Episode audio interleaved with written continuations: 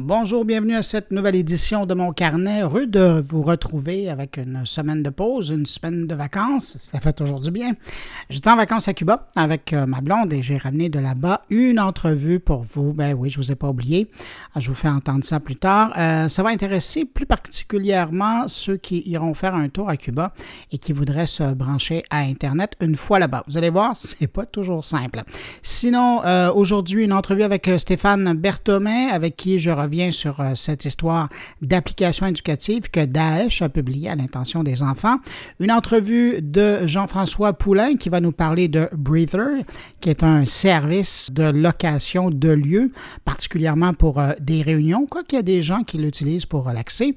Sinon, ben, j'en profite pour faire une petite publicité personnelle. Jeudi prochain, le 2 mars à midi, j'anime une cyberdiscussion pour euh, parents sur Facebook au sujet de civilité en ligne et particulièrement sur ce que ça veut dire pour les enfants. J'aurai avec moi des invités, des experts et on discutera ensemble sur euh, l'importance d'enseigner à nos enfants le respect des sentiments d'autrui, de la vie privée et de la propriété intellectuelle en ligne. Mais surtout, on va tenter de donner des trucs, des pistes de réflexion, des outils euh, pour aider les parents à aborder euh, ces sujets-là avec les enfants. Cette cyberdiscussion, elle sera en direct en vidéo sur Facebook et donc vous pourrez participer, poser vos questions ou amener vos commentaires. Alors je répète, ce sera jeudi le 2 mars à midi, midi heure de Montréal et euh, ce sera sur Facebook, mais de toute façon, si vous me suivez sur Facebook ou Twitter, vous verrez l'information, je la rappellerai au cours de la semaine. Voilà, il ne me reste plus qu'à faire mes salutations d'auditeurs et on enchaîne avec le thème de la balado et le retour sur l'actualité. Salutations à Julien Gopi, Marie-Lou Aubin et Benoît Pruneau. Merci d'écouter mon carnet. Ça me fait toujours plaisir de voir qu'il y a des gens comme ça au rendez-vous. Et puis évidemment, ben, merci à vous qui euh, m'accueillez présentement entre vos deux oreilles. Et vous allez voir cette semaine, disons plutôt entendre, que comme dirait un pusher, j'ai du bon stock cette semaine. Allez, on lance le thème de mon carnet.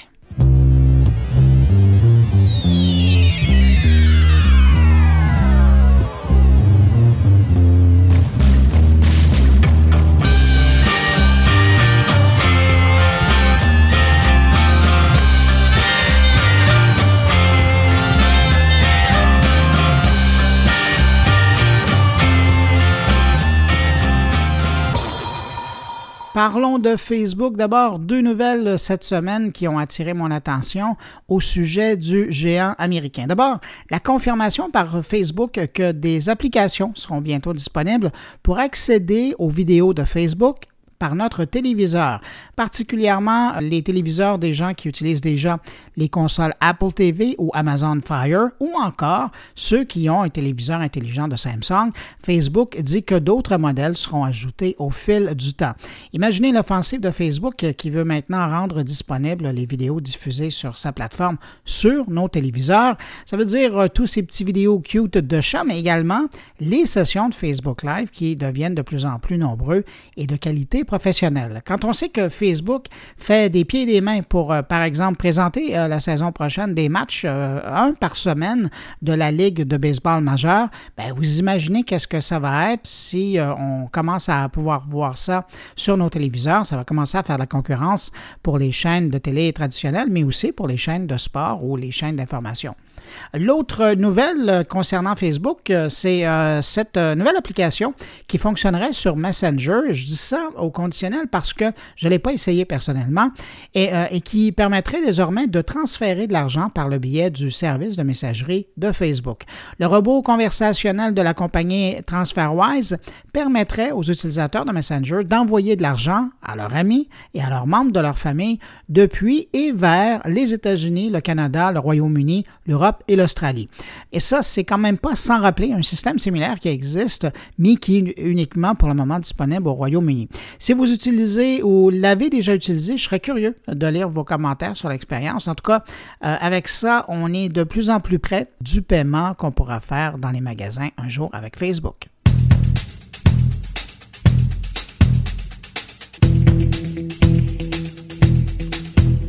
Coup dur cette semaine pour l'industrie du film hollywoodien. Je ne sais pas si vous avez vu ça. On apprenait que c'est Netflix qui aura le prochain film du réalisateur Martin Scorsese. Le film intitulé The Irishman mettra en vedette Robert De Niro, Joe Pesci et Al Pacino.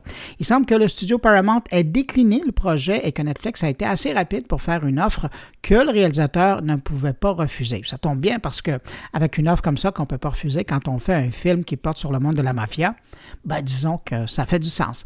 Euh, c'est un autre bon coup de Netflix qui, euh, si ma mémoire est bonne, a déjà signé une entente euh, avec Adam Sandler pour présenter exclusivement sur son réseau quatre films avec l'acteur américain. Alors disons que Netflix ben, rapproche tranquillement pas vite, probablement de la soirée des Oscars, avec autant de productions inédites.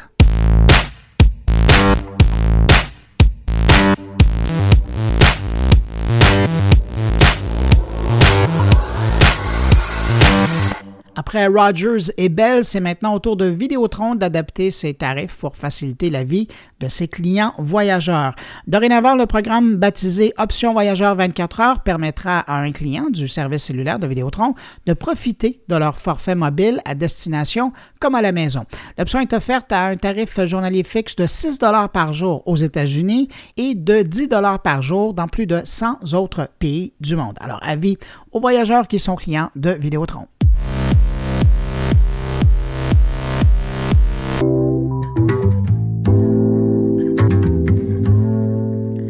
Un mot en terminant ce bloc d'actualité sur l'application WhatsApp qui s'inspire de Snapchat. Bon, c'est pas la première fois euh, que ça arrive. Si vous utilisez Instagram, vous avez vu que l'application, depuis quelques mois, a copié l'approche des stories de Snapchat, euh, ces récits éphémères qu'on peut faire en vidéo en photo et qui disparaissent au bout de quelques temps. Eh bien, cette fois, c'est WhatsApp euh, qui propose à ses utilisateurs de faire la même chose. Maintenant, il faut rappeler deux choses. D'une part, Instagram et WhatsApp, ben, ils appartiennent les deux à Facebook et second point, Snapchat a refusé, je vous le rappelle, à deux reprises des offres d'achat de la part de Facebook. Alors, est-ce qu'il faut en conclure que chez Facebook, on n'a pas trop de scrupules à tout simplement copier ce qui est intéressant chez un concurrent à défaut de pouvoir le posséder? Ben, ça commence à ressembler à ça. Allez, pour l'actualité, c'est terminé. On passe maintenant aux entrevues.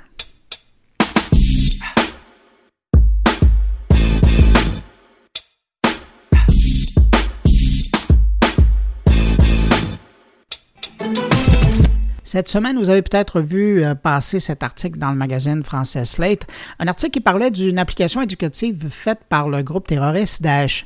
On savait que l'État islamique euh, était fervent utilisateur de l'Internet, des réseaux sociaux, mais une application pour téléphone intelligent et pour enfants, ça j'avoue que c'est du jamais vu.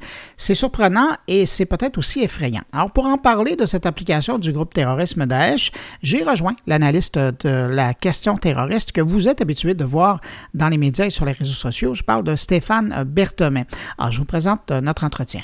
Stéphane, est-ce que ça vous surprend de voir apparaître une application éducative pour enfants de la part de Daesh? Bah, dans un premier temps, on pourrait imaginer qu'effectivement c'est quelque chose de vraiment surprenant. Mais si on se replonge dans euh, les, les attentes ou dans ce que ce mouvement euh, veut être, dans ce qu'il prétend être et dans, euh, dans sa façon de fonctionner et dans la façon dont il a commencé à se développer, à exister, on comprend qu'on trouve là plusieurs éléments qui sont centraux dans son mode de fonctionnement. les nouvelles technologies, Daesh, c'est euh, différencié d'Al-Qaïda et a créé d'ailleurs euh, beaucoup plus de visibilité pour lui par l'usage des nouvelles technologies, d'une part.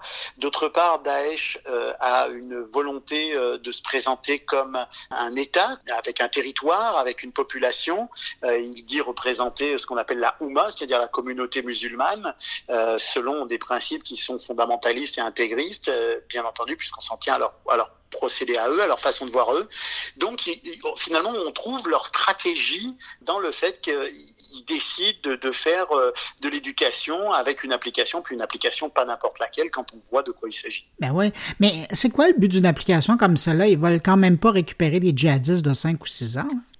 Mais en fait, il faut savoir que la plupart des organisations terroristes ont toujours euh, travaillé très en amont, euh, soit par l'intermédiaire de groupes euh, politiques qui étaient des sortes de vitrines, ce qu'on appelait les vitrines légales, c'est-à-dire des organisations politiques ou des organismes qui défendaient la vision, la même vision idéologique que les que les groupes terroristes, sans pour autant prôner l'usage de la violence. Et donc ces, ces groupes-là ou ces organismes-là, eux euh, il, contribuait à la fabrication de l'idéologie, hein, à la fabrication et à la transmission de l'idéologie. Et d'ailleurs, comme l'explique l'article de Slate, et c'est très juste, il y a beaucoup d'organisations qui ont fonctionné comme ça. Par exemple, le TA militaire, qui est une organisation terroriste qui a été très très très très influente et très très active en Europe, eh bien, le TA militaire a toute une kyrielle d'organisations, de groupes qui s'occupent des jeunes, qui s'occupent des prisonniers, qui s'occupent de différentes phases de la société pour justement favoriser l'implantation dès le, plus jeune âge de euh, l'idéologie séparatiste, puisque c'est une organisation euh, politique qui visait à, euh, à gagner l'indépendance d'une partie de l'Espagne, en, l'occurrence le Pays Basque. Sauf que là, on est passé à une dimension très supérieure, puisque Daesh veut avoir apparaître et être un État et, et, avoir un contrôle sur une population, mais une population qui est entièrement vouée à, à la mission de l'organisation. Il y a quelque part là-dedans quelque chose d'assez irréel pour le commun des mortels, c'est-à-dire qu'ils veulent être un État, mais ils veulent clairement être un État terroriste. Et pour être un État euh, terroriste avec une population euh, qui est gagnée aux fondamentaux et aux idéaux de Daesh, eh ben, il faut très tôt endoctriner euh, les jeunes et, les conduire dans cette idéologie-là. Et c'est ce à quoi sert l'application. On aurait pu le faire et, ça s'est fait dans d'autres contextes. Même Al-Qaïda aussi faisait ça, des livrets d'informations, de compréhension de leur logique, de leur plan et, de leur mode de fonctionnement leur idéologie, bien sûr. Sauf que là, on est, on est en 2017 et que euh, Daesh est une organisation qui utilise énormément les nouvelles technologies. Stéphane, quand on regarde l'application de plus près, bon, euh, ni l'un ni l'autre, on l'a téléchargé, mais le magazine Slate euh, dont on parle, c'est l'article où on a vu ça, ils ont des captures d'écran. Quand on utilise des images comme un sabre, un fusil, un char d'assaut pour enseigner l'alphabet, on veut faire quoi exactement? Bien, ce qu'on veut, c'est à la fois endoctriner, à l'idéologie qui est celle de l'organisation, et en faisant passer cet endoctrinement, en fait, pour une méthode éducative. C'est-à-dire qu'on dit, on va éduquer nos populations, mais on assume très bien, nous, en tant qu'organisation qui prône l'usage de la violence, on assume très bien que cette éducation, elle passe par les objets qui caractérisent cette violence ou par les éléments qui caractérisent notre façon de fonctionner. Alors ça peut être un fusil à pompe, un sabre, un char et autres, et autres éléments qu'on aperçoit, qu'on voit au, au fil de cette application en effet. Quand on regarde un petit peu plus loin l'application, bon, parce qu'on y enseigne la mathématique, la grammaire, l'alphabet, et puis il y a même un cours d'anglais. J'avoue que j'ai été surpris quand j'ai vu ça. Et, le plus fascinant, c'est quand on regarde les exemples qui sont donnés. Bon, évidemment, je le dis en français pour que tout le monde nous suive. Il y a trois exemples qui m'ont marqué. Elle a pris soin des blessés ce matin. Il a obtenu beaucoup de dynamite et ils se sont entraînés pendant deux jours. qu'est-ce qu'on, qu'est-ce qu'ils veulent faire en utilisant des exemples comme ça qui, qui sont vraiment marqués là, par l'image qu'on, qu'on peut avoir de Daesh là? Mais on pourrait presque en rire, hein, vu de notre point de vue. Effectivement, ces exemples paraissent tellement risibles et déconnectés de, de ce qu'on devrait enseigner aux, enfants, mais malheureusement, ça traduit très bien le fait que Daesh est une organisation à l'idéologie violente, euh, même dans euh, le modèle d'éducation qu'ils entendent prôner. Euh, ça démontre très bien qu'on a affaire à une, organisation qui se veut être un, une organisation qui exerce une autorité sur une population, mais qui en même temps est une organisation terroriste qui prône l'usage de la violence et qui éduque par la violence. Alors c'est évidemment extrêmement caractéristique de, certaines organisations euh, ultra-violentes euh, et modernes. Et en même temps, évidemment, cet usage des nouvelles technologies est assez nouveau, est un peu surprenant, mais il vient bien, euh, lui aussi, dans la logique de cette organisation qui a toujours été très portée sur l'usage des nouvelles technologies et, d'ailleurs parfois à son désavantage quand ça a été utilisé par les services de renseignement pour justement les, contrer ou, identifier des membres de l'organisation. Là, parle d'une application en langue arabe, mais avez-vous l'impression qu'une version en anglais ou en français pourrait voir le jour à un moment donné? Je suis pas certain, et là encore, euh, et là sur ce point, je vais, je vais être prudent parce que je n'ai pas de détails et d'informations précises à ce sujet-là, mais je suis pas certain parce que il est clair que le cœur de cible de l'organisation, euh, ce sont pas des, ce sont pas des individus francophones et ce sont pas euh, des individus anglophones. Le cœur de cible, c'est la population euh, qui parle arabe, et dans le contexte djihadiste, les pièces rapportées, qu'elles soient étrangères, qu'elles soient francophones ou anglophones, ont toujours été considérés comme des sous-combattants, comme des, comme, des, comme des gens de second rang dans l'organisation. Donc, euh, je, je suis pas certain qu'ils déploieraient des efforts pour justement euh, aller, euh, aller fabriquer, aller fabriquer des applications qui permettraient de. Mais quoique, quand on connaît la facilité qu'on peut avoir à transposer des, hein, des technologies dans une langue à une autre, si ça représentait pas une difficulté technique importante et un investissement trop important, pourquoi pas encore faudrait-il qu'ils aient la masse critique de jeunes francophones, par exemple, à éduquer. Ouais. À votre connaissance, est-ce que c'est la première application pour Daesh pour influencer les gens de tout âge confondu? À ma connaissance, c'est euh, la première application du genre. Je peux avoir loupé quelque chose, mais tel que je l'ai vu, effectivement, c'est la première fois que je, que je, voyais ça. Et on voit bien, d'ailleurs, par le graphisme, hein, par, euh, par la, le, tout, toute la façon dont elle est faite, qu'elle s'adresse essentiellement aux plus jeunes. Mhm. Euh, elle est très clairement ludique hein, dans son, dans son, dans, dans, dans les choix graphiques qui ont été faits. Et ça, c'est évidemment, c'est complètement surréaliste parce que on voit que euh, avec un graphisme, une mise en page, des couleurs, euh, des images qu'on destine aux plus jeunes, en fait, euh, on, on, passe un message ultra violent. C'est plus que de la banalisation de la violence. En fait, la violence fait partie du processus d'apprentissage et ça, ça correspond tout à fait à la logique et à la stratégie de Daesh qui, à un âge après un peu plus avancé, utilise les jeunes pour commettre des actes terroristes, pour assassiner des gens, etc parce que ça correspond tout à fait à leur stratégie. Hum. J'allais dire c'est assez fascinant, mais c'est assez euh, embêtant ou malaisant, je pense c'est l'expression québécoise, quand on regarde, puis vous le mentionniez, l'utilisation de, de l'habillage enfantin pour parler de quelque chose d'aussi euh, cruel que ça.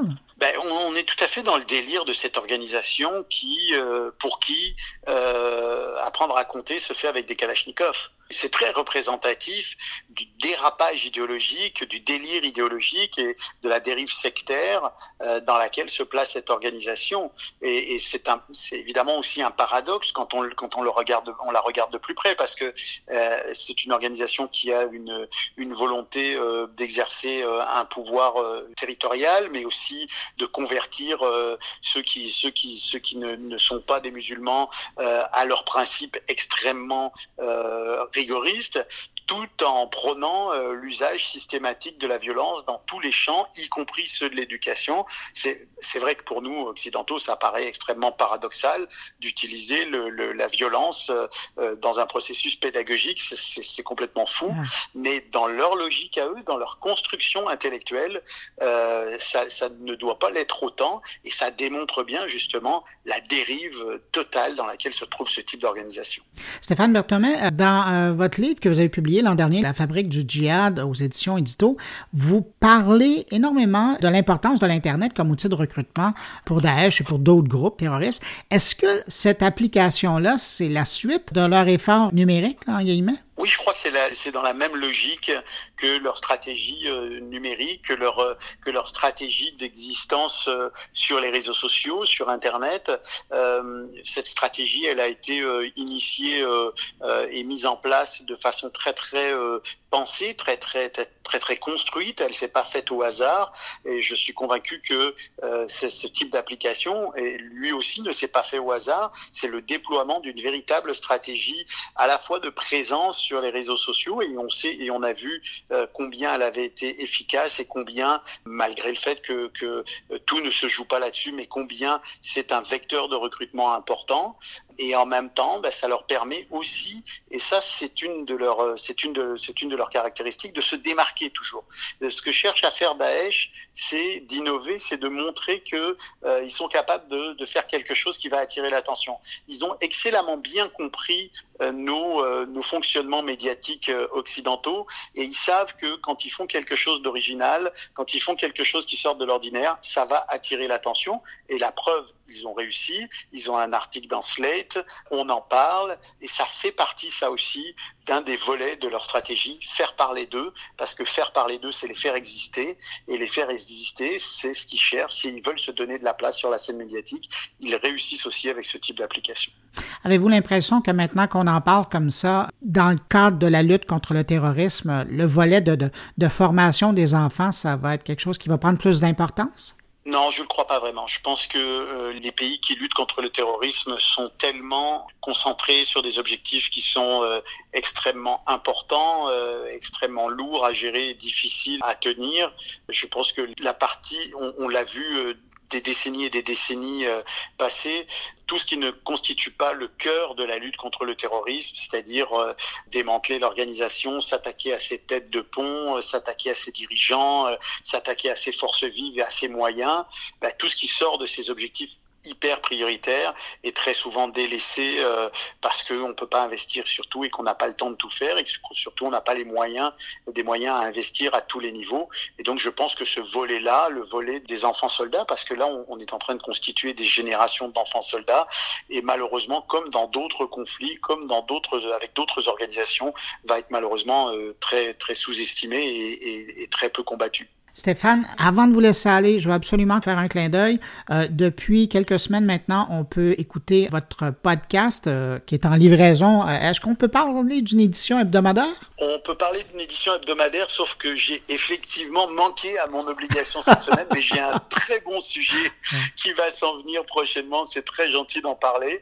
Et puis je retourne, je retourne le clin d'œil parce que si je suis venu au podcast, c'est aussi, mon cher Bruno, grâce à vous. Alors bah, je profite de l'occasion pour vous en remercier. C'est gentil. Si on veut attraper votre podcast, on passe par où? Alors, on, on, peut attraper mon podcast sur SoundCloud. Et évidemment, si on me suit sur Twitter, on va euh, voir passer mes messages où je, je fais état de, de, la sortie du podcast. Ben, Stéphane Berthomin, merci infiniment d'avoir pris du temps pour nous parler comme ça. Merci, c'est un plaisir. Au revoir.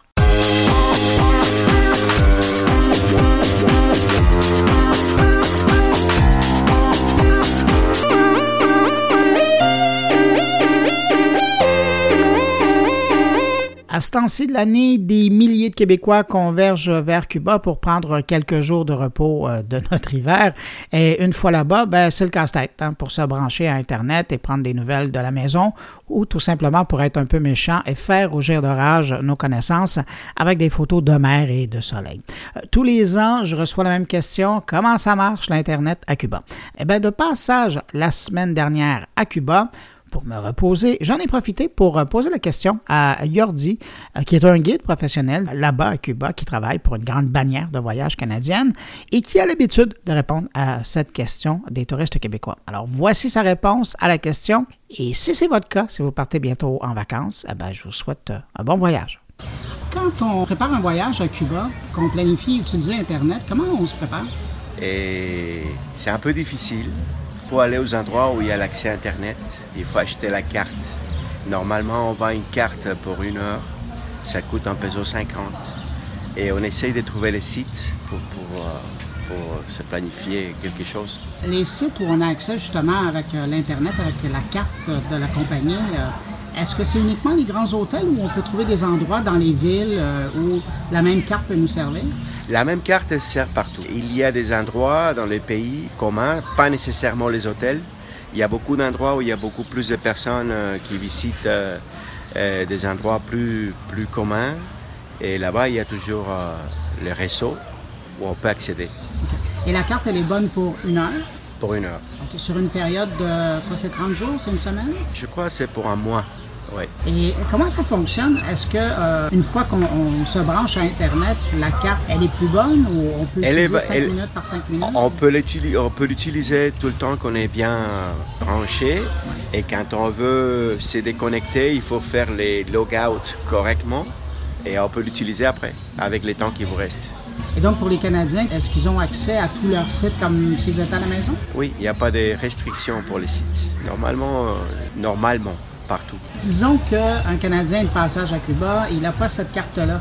Est-ce que ça existe des cafés Internet? Est-ce que ça existe? Ça existe les cafés Internet dans toutes les villes où il y a deux, trois, quatre ordinateurs. Ouais. On peut acheter la carte là-bas. Au Canada, il y a beaucoup de gens qui ont des téléphones intelligents, qui ont des forfaits data. Est-ce que vous conseillez d'utiliser euh, l'Internet à partir du service téléphonique euh, à Cuba? C'est l'espoir de beaucoup de personnes. Et, et, et, dernièrement, on reçoit toujours des nouvelles sur euh, les nouveaux développements que nous avons dans les pays. Et je crois que ça va arriver bientôt. Au niveau de la qualité du branchement Internet, est-ce que c'est facile de se brancher une fois qu'on a cette carte-là? Elle n'est pas très, euh, dit-on, elle n'est pas très développée. C'est-à-dire que des fois, Internet est lent partout où on aille, dans les hôtels, dans les, dans les grands endroits où il y a les bons réseaux, des fois il y a le réseau fort, mais des fois c'est un peu faible. Et quand on va dans ce genre de restaurant-là, est-ce qu'on utilise la carte euh, qu'on peut acheter en magasin? Ou est-ce que l'Internet est gratuit à partir du restaurant? Non, elle n'est jamais gratuite.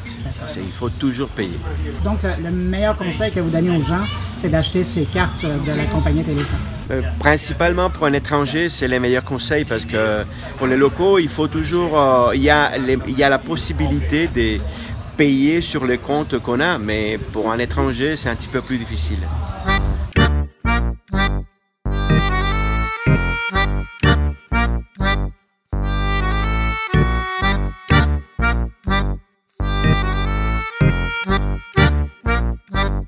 Alors, c'est devenu une habitude, une bonne habitude sur mon carnet d'aller euh, rejoindre comme ça Jean-François Poulain qui nous fait découvrir des volets euh, du numérique, souvent dans l'interface, mais aussi dans d'autres types euh, d'expériences numériques.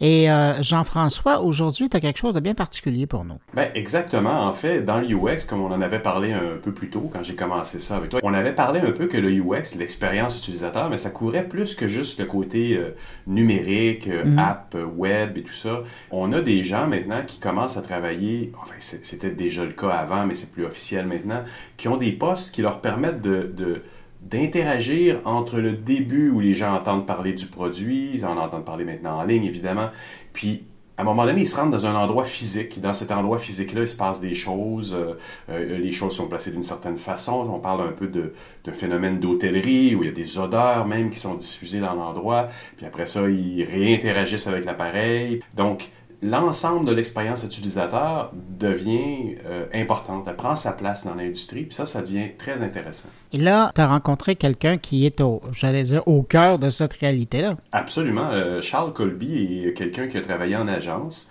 que j'ai connu à une certaine époque justement en agence. Il travaillait dans l'interactif, mais c'était quelqu'un qui avait une formation, qui a une formation de designer industriel et, qui ça lui a bien servi parce qu'il l'applique donc dans tout ce qui est interactif, comme je disais, mais il l'applique aussi au physique, puis ils font des expérimentations, donc ils font des tests AB, est-ce que cette salle-là fonctionne mieux? Parce qu'on va parler euh, de Breeder. Breeder est une, entreprise qui fait ça. C'est une entreprise de Montréal qui sont rendus, si je ne m'abuse, c'est 170 employés à travers une dizaine de villes euh, à, travers à travers le monde. Donc c'est une belle réussite québécoise pas tant connu que ça, qui ne crie pas sur les toits son succès, mais qui, qui, qui est à Montréal. Quand je pense à Breeder, j'ai toujours cette image d'une entreprise de lieu. Parce que dans le fond, c'est ce qu'ils font. Hein. Ils permettent aux gens d'accéder à des lieux. Oui, et, fuir des lieux. Parce que Charles va nous l'expliquer. Oui, parce que c'est des, beaucoup de gens en entreprise euh, veulent à un moment donné fuir un peu le la folie, euh, les, les, les, gens qui essaient de leur, qui leur courent après pour avoir des réponses à, leur, à leurs questions. Alors, ils vont s'isoler dans un breeder, donc euh, louer cette salle-là quelque part ailleurs en ville, des fois pas très loin de leur bureau, mais au moins loin des gens et des collaborateurs qui veulent avoir leur cerveau. Donc, ils s'isolent là. Et les breeders sont faits vraiment dans une optique de, de brainstorming, de, de, de création, de, c'est épuré, c'est même le mobilier est pensé en conséquence de de s'isoler pour créer des nouvelles choses. En tout cas, après avoir écouté cette entrevue-là, je suis persuadé qu'il y a bien des gens qui vont avoir le goût d'essayer justement ces lieux qui, sont offerts pour, euh, pour sortir de son quotidien quelque part. Oui, exactement. Puis c'est le fun aussi. Pour ceux qui vont l'essayer, on n'en parle pas beaucoup dans l'entrevue, mais la, facilité euh, et aussi le côté anonyme de dire ben, je m'en vais dans une salle, il n'y a pas de réceptionniste, c'est l'app qui va m'aider à ouvrir la porte, c'est l'app qui, qui, m'introduit, qui, après ça va même euh, donner euh, des, interactions euh, pendant, pendant l'utilisation de la salle. Donc c'est vraiment tout à fait l'ubérisation finalement de, l'espace, du lieu. Ben, Jean-François, je te remercie énormément pour la rencontre que tu vas nous présenter. Et si tu le veux bien, on va écouter ton entrevue. Merci beaucoup, Bruno. Alors, Charles, tu travailles chez Breeder. Est-ce que tu peux nous dire un peu euh, de quoi il s'agit? Qu'est-ce que ça fait Breeder? Alors, Breeder, c'est un réseau d'espace de, travail que tu peux louer n'importe quand, n'importe où, pour euh, n'importe euh, combien de temps. Puis, il y a une application mobile et un site web que tu vas utiliser pour choisir ton espace, recevoir un code et utiliser le code pour rentrer dans l'espace. Et finalement, c'est tout. Euh, il y a des gens qui parlent de ça comme un Uber ou un Airbnb, des espaces de travail. Et c'est un Québécois qui a fondé ça, Julien Smith. C'est quoi l'historique derrière ça? Alors, Julien Smith euh, était un auteur avant qu'il a commencé euh, Breather. Il a écrit trois livres, Flinch, The Impact Equation and Trust Agents. Et finalement, il a voyagé beaucoup pour promouvoir ses livres. Quand il était dans les villes autour du monde, il remarquait que l'espace urbain, au niveau fondamental, était brisé il ne pouvait pas avoir accès à des espaces qu'il savait étaient euh, libres. Alors, euh, il a conçu le concept de Breather pour pouvoir euh, donner accès aux gens quand il avait besoin d'un espace tranquille pour travailler ou juste prendre un petit repos, il pouvait avoir accès à des espaces autour de la ville. Et ce qui est quand même intéressant, c'est que avec l'évolution de Breather, on a remarqué de plus en plus qu'il y a des cas d'utilisation très euh, spécifique, à part de juste besoin d'un espace euh, de, tranquille pour euh, prendre un repos et de travailler un petit peu, qui rend le, la service très utile pour certains usagers en particulier. Qu'est-ce que tu veux dire par là? Dès qu'on a commencé à faire de la recherche avec nos utilisateurs, on a remarqué qu'il y a un grand segment des utilisateurs qui sont pas juste des consultants ou des travailleurs autonomes, mais ce sont des gens qui ont des bureaux c'est des gens qui travaillent dans une équipe, mettons euh, même des grandes compagnies que, qu'on sait tous euh, qui ont beaucoup de bureaux, beaucoup d'espaces de travail, beaucoup de salles de conférence, mais finalement, ils ont besoin de quitter leur bureau pour euh, éviter les, les dérangements, puis ça affecte leur productivité. Alors, ils aiment ça, avoir des espaces privés à l'extérieur du bureau pour travailler et pour collaborer ensemble et pour avoir cet esprit plus créatif qui vient avec être dans un, nouvel espace à l'extérieur du bureau. Et là, tu as parlé de recherche, puis ça va me ramener à te demander, euh, Charles, quel background t'a amené à faire ce que tu fais actuellement? Puis après ça, on reviendra sur ce que tu fais mhm. aussi chez Breeder. Ben, dans le fond, mon, métier chez Breeder, c'est un chercheur en expérience utilisateur. OK. Alors, je fais beaucoup de recherches qualificatives pour euh, apprendre quels sont les besoins des, des, utilisateurs et même quels sont nos utilisateurs. Parce que, comme j'ai expliqué, les gens peuvent juste abonner, avoir accès à un espace et quitter. Et nous, dans la compagnie, on les a jamais rencontrés. Alors, euh, juste ça en soi, c'est quand même intéressant pour nous, c'est de, de pouvoir comprendre qui sont nos utilisateurs, pourquoi est-ce qu'ils ont, ils ont besoin d'utiliser Breather et aussi quels sont les aspects de leur expérience qui sont à améliorer et quels sont les expériences, euh, les aspects de leur expérience qui sont très bien réussis pour le moment? C'est vrai que vous êtes un cas de commerce qui ne rencontre jamais ses utilisateurs. Ah, ah, bon, on pourrait dire la même chose du web, mais là, ils utilisent un espace physique et jamais une personne humaine ne les rencontre parce qu'il n'y a pas une réception devant vos bureaux alloués. Là. Exactement. Puis ça, c'est un aspect de, de la service que beaucoup de gens apprécient, c'est le fait qu'ils peuvent être tellement autonomes pour euh, choisir, réserver, avoir accès, utiliser et finalement quitter un espace sans falloir communiquer avec personne. Sans avoir à rencontrer non plus une réceptionniste ou avoir un espèce de branding. Il y a un, petit branding breeder sur chacune des portes des bureaux que vous louez, mais c'est très mhm. discret. Donc, quelqu'un comme moi, en tant que pigiste ou consultant, peut se rendre là avec des clients et ça paraît pas. Ça fait très professionnel. Tout à fait. Et dans le fond, un autre aspect qui nous différencie des autres startups comme, mettons, des Airbnb du monde, ça, c'est une plateforme. C'est un marché qui connecte les gens qui ont des espaces avec des gens qui ont besoin des espaces. C'est un intermédiaire finalement. Exactement. Mais nous, pour le moment, chez Breather, nous, c'est nous qui avons le devis sur la majorité de nos espaces. Alors nous, on parle avec des propriétaires des espaces autour d'une ville et après, on, fait des négociations, on fait des constructions. C'est notre ah équipe de design qui, qui, met nos propres meubles, ben, qui met en place notre vision pour les espaces pour que, dans le fond, comme l'expérience est quand même contrôlée de A à Z par Breather. Qu'est-ce que ça veut dire, ça, quand on dit on contrôle l'expérience de A à Z? Moi, je l'ai remarqué en allant dans vos Breeders. Il y a des petits bonbons spéciaux, sont toujours les mêmes. Il y a toujours des crayons, il y a une sobriété, le décor et les couleurs sont toujours d'un certain type. Est-ce que c'est un peu de ça que tu parles? Tout à fait. C'est ça. Mais c'est aussi le fait que on essaie de pouvoir mettre notre touche sur euh, tous les aspects de l'expérience commençant par l'application et le site web et même le, le marketing de Breather, comment les gens vont entendre parler de Breather pour la première fois, quels sont les messages à communiquer? quel est le contexte dans lequel on aimerait aller rechercher les gens? Est-ce que c'est sur les réseaux sociaux ou est-ce que c'est face à face ou euh, à travers des autres réseaux? Alors, euh, c'est au niveau marketing, c'est au niveau application web et mobile, c'est aussi au niveau de l'espace. C'est sûr que dans les bâtiments, il y a, il y a cet, cet, élément comme de rentrer dans le bâtiment, de trouver l'espace breather. Tu des fois, il faut naviguer dans des bâtiments qui n'ont pas toujours euh, les meilleures euh, pancartes, les meilleures signalétiques autour de, du bâtiment.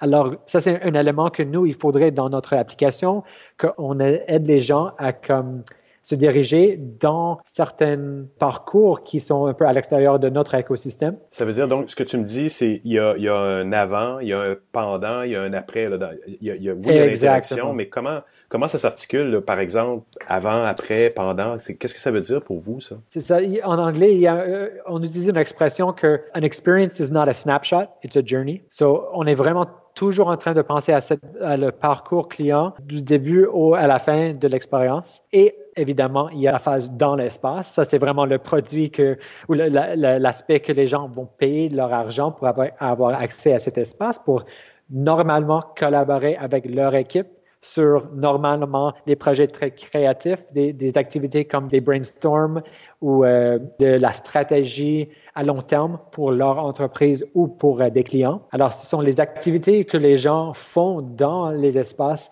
C'est quand même incroyable que oui, il y a des cibles, il y a des personnes, mettons, qui ont des besoins un peu différents, mais on dirait que le fil conductrice pour presque tout le monde, c'est que le travail qu'ils vont faire dans les espaces breeders, c'est quand même créatif, c'est quand ah même stratégique et c'est quand même en collaboration avec leurs collègues. Décris-moi un peu l'expérience que quelqu'un a quand il arrive pour aller dans un breeder. Probablement, le personnage le plus typique pour nous, c'est l'entreprise. C'est probablement une entreprise entre 50 et 200 personnes. C'est une entreprise probablement dans le domaine de technologie et ils font beaucoup de design, de conceptualisation, de stratégie. Alors, mettons, on a une équipe qui ont un projet à faire. Ah, ça, c'est ce qu'on a besoin, un endroit facile à avoir accès à l'extérieur de bureau. J'ai déjà entendu parler de Breather.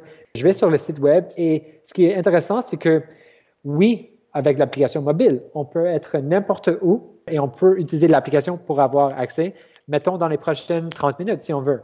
Mais pour ce cas d'utilisation dont je parle, une équipe qui vont faire une session de brainstorm, c'est pas comme dans le moment qu'ils ont besoin de faire ce brainstorm. C'est planifié en avance. Alors, ils vont pouvoir utiliser le site web, puis ils vont regarder les types d'espaces qui sont proches à eux. Ils vont voir, il y en a un qui est parfait pour 12 personnes. Il y a deux whiteboards au mur. Il y a un écran plat où je peux présenter certains éléments pour nous inspirer pour notre brainstorm. Il y a aussi des divans et des chaises euh, lounge pour pouvoir reposer et avoir un feeling plus relax, un feeling moins formel. C'est calculé, c'est calculé de votre part. Donc, les endroits sont faits pour faciliter la création. Tout à fait. Est-ce que ça veut dire, est-ce que ça veut dire que vous calculez vos espaces et, vous les testez? Vous avez des variantes dans les décors, puis vous pouvez savoir un peu si vous voulez évoluer, par exemple, parce que vous avez des espaces que vous vous dites, celui-ci est le modèle des prochaines évolutions chez Breeder? Moi, j'appellerais ça plutôt comme la recherche en action. C'est pas comme il y a nécessairement des espaces qui sont des tests pour le moment, mais tous les espaces qu'on met sur le réseau, tout dans le fond est, un test parce qu'on va pouvoir avec le temps savoir quels sont les endroits qui marchent ou les espaces qui sont mieux appréciés que les autres. Et je, dis ça comme pour la majorité des, cas, c'est comme tous les espaces ce sont des tests. On peut, on peut penser à tous les espaces comme des tests. Ça existe des fois qu'on a des concepts qu'on aimerait tester. À un moment donné, à New York, on avait une salle avec 10 bureaux séparés. Et on, a laissé les gens l'opportunité de réserver juste un bureau dans la salle pour 9 euh, dollars par heure. On appelait ça la bibliothèque et c'était comme un peu un concept pour voir est-ce que le concept de coworking marcherait dans des espaces breeder. Est-ce que ça fonctionnait? Oui, puis non. Pour certains gens, c'était parfait, mais en même temps, notre cible et notre comme like our core competency est vraiment le concept de laisser une équipe travailler ensemble dans un espace privé, tranquille, aucun dérangement. Et puis, on a décidé que pour le moment, c'est mieux de comme, quand même rester avec ça comme notre cible. Et qu'est-ce qui s'en vient dans le futur pour Breeder? Est-ce qu'il y a des choses que tu peux nous révéler? Je peux. C'est sûr qu'il y en a des, des éléments qu'on considère. Alors, avant, on parlait un peu du parcours euh, utilisateur. Euh, j'explique un peu comment les gens utilisaient l'espace, le, les lounges, les, les whiteboards. En même temps, on est en train d'apprendre que il y a un élément qui est en commun avec ce genre de des activités de travail, puis on, on appelle ça le, le travail like long term, it's like long work. C'est du, du, travail qui prend pas juste, c'est pas une conférence ou une présentation de une heure ou deux heures. La majorité de ces sessions sont trois, quatre, même six ou huit heures pendant la mm-hmm. journée, même mm -hmm. plusieurs journées, tu sais, euh, back to back. sais. Alors, on comprend que de plus en plus que ce genre de travail qui est créatif et qui est stratégique, ça prend beaucoup de temps à le faire comme il faut. Alors, nous, ce qu'il faut faire, c'est de, aussi de mettre de l'avant des services qui vont supporter les gens dans ces durées de temps. Alors, d'avoir des traitiers qui sont connectés à notre service pour que à travers notre application web ou mobile, ils peuvent commander de la nourriture, la nourriture pour leur équipe, même avoir les gens présents avec eux dans l'espace. Mettons, on appelle ça le, le concierge breather. Wow. Alors, quelqu'un que tu peux payer un peu plus, avoir quelqu'un qui va être avec toi dans la salle pour, mettons, servir euh, la nourriture, nettoyer un petit peu, euh, aller chercher plus de post-it notes ou plus de stylos.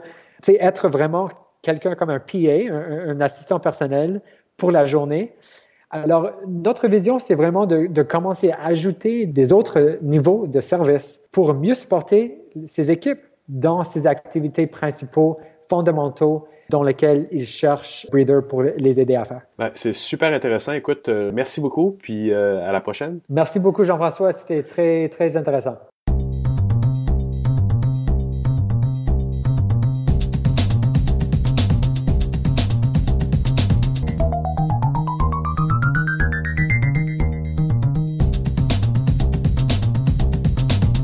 Ben voilà, c'est déjà tout pour cette édition de mon carnet pour cette semaine. Merci de m'avoir écouté. N'hésitez pas à passer le mot autour de vous hein, si vous pensez que mon carnet pourrait intéresser quelqu'un que vous connaissez passez le mot, s'il vous plaît. Quant à nous, eh bien, nous nous retrouverons la semaine prochaine pour une nouvelle édition de mon carnet, mais cette fois-ci, ce sera euh, l'édition avec euh, mes euh, collègues ou mes ex-collègues pionniers de l'Internet d'un peu partout de la francophonie et vous allez voir, on va aborder quelques sujets fort intéressants. Si vous désirez me laisser un mot, vous pouvez le faire en passant par la page Facebook de mon carnet. Si vous voulez commenter la formule à plusieurs que j'offre, ce que j'appelle mon carnet à 4 ou mon carnet à 5, euh, ben, je serais curieux de savoir ce que vous pensez de cette euh, formule-là, si vous aimez.